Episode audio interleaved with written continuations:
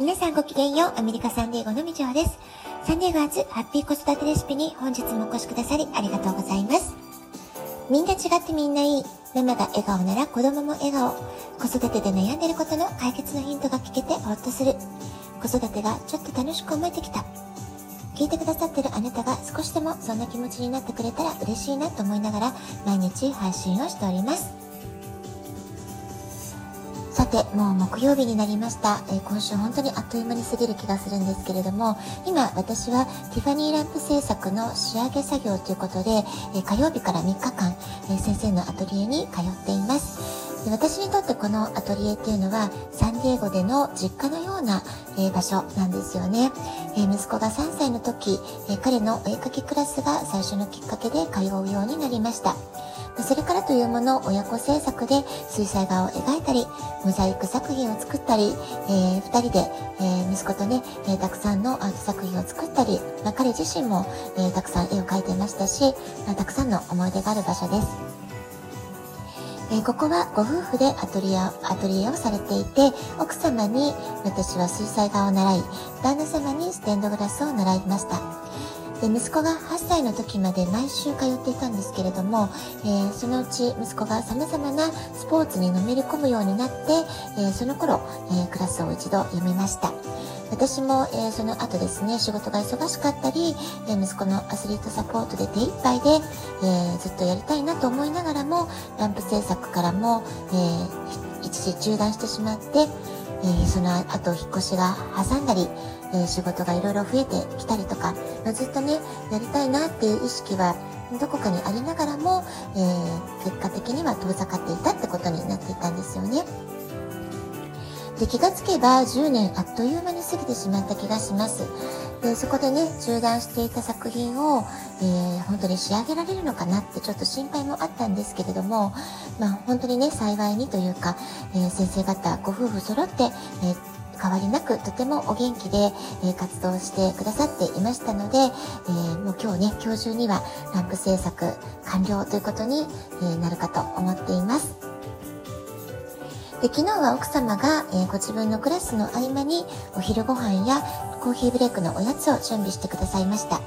でその休憩タイムに、えー、これまでなかなかお会いしていなかった間、えー、いろんなことがありましたってことでねお話ししたりますごくね楽しいおしゃべりタイムを過ごすことができました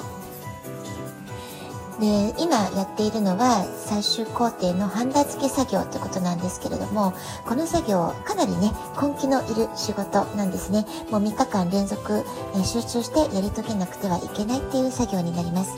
で私ですら一日終わるとヘトヘトに疲れてしまうので、先日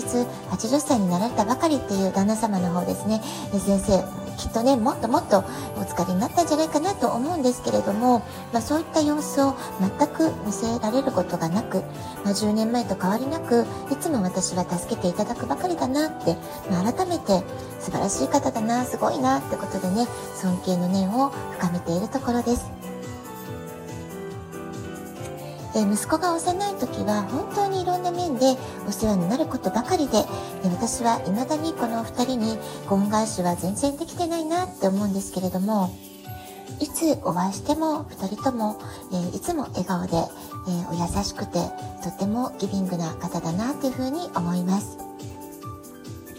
え昨日はね、私がこれまで取り組んできた、この10年いろいろやってきた、え活動であったり、仕事であったり、え子育てでいろいろあったこと、まあ、そういったことをね、お話しさせていただいてたんですけれども、え奥様の方がね、えすごくいつもね、私のことを褒めてくださるんですよね。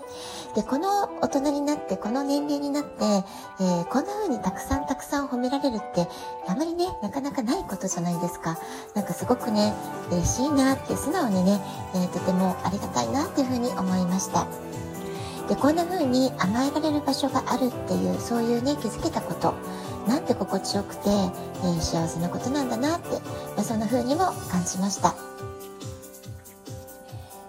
まあ、こんな風にね、大人になっても、えー、まあ、尊敬してる方、大切に思っている方から褒められるっていうのは、まあ、とても大きな安心感を感じますよね。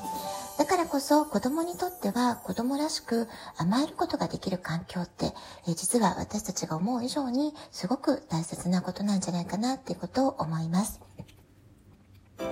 自己肯定感があるからこそ子供たちは精神的に成長していくこともできるし、やがてしっかりと自分の足で立って歩き出して自立していくってことができるようになるんだと思います。そのためにもまずは最初の段階、自分が周りの人に受け入れられているんだなってこと。周りの人が自分のことを認めてくれてるんだな。愛されてるんだな。大切にされてるんだな。そんなことをね、感じられるってことが一番大切なことだと思います。甘えさせてくれる、それから受け止めてくれる人の存在があるってことは、まあ、とても重要なことだと思います。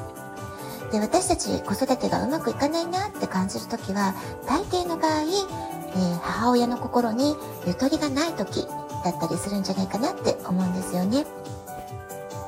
えー、これからホリデーシーズン、えー、家族の中でお母さんっていう存在はいつも忙しくなる時期なんじゃないかなと思うんですけれども、まあ、こんな時だからこそふと考えてほしいのが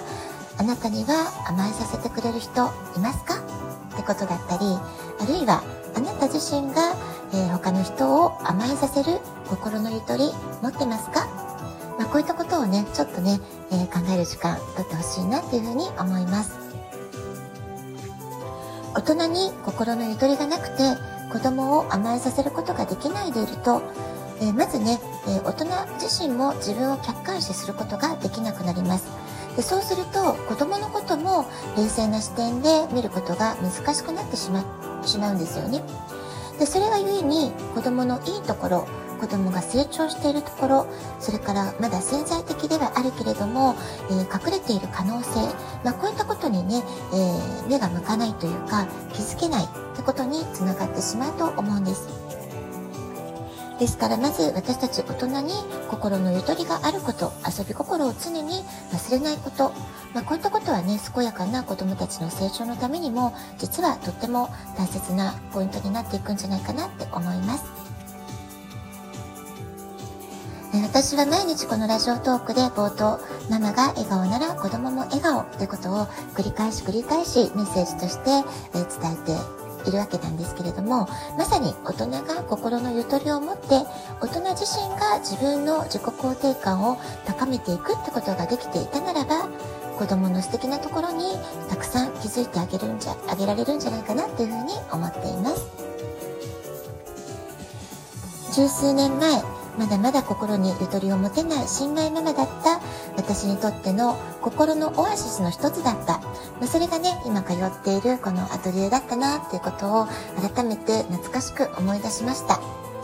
アトリエの先生のご夫妻はいつも笑顔で、ありのままの私、それからありのままの息子を、本当にね、丸ごと受け止めてくださったなと思います。まあ、そういう場所があったからこそ、私は、まあ、このアトリエに来ると、自分の心のゆとりを取り戻して、また子育て明日から頑張ろう。まあ、そんな風にね、エネルギーをいただける場所だったなっていう風に思っています。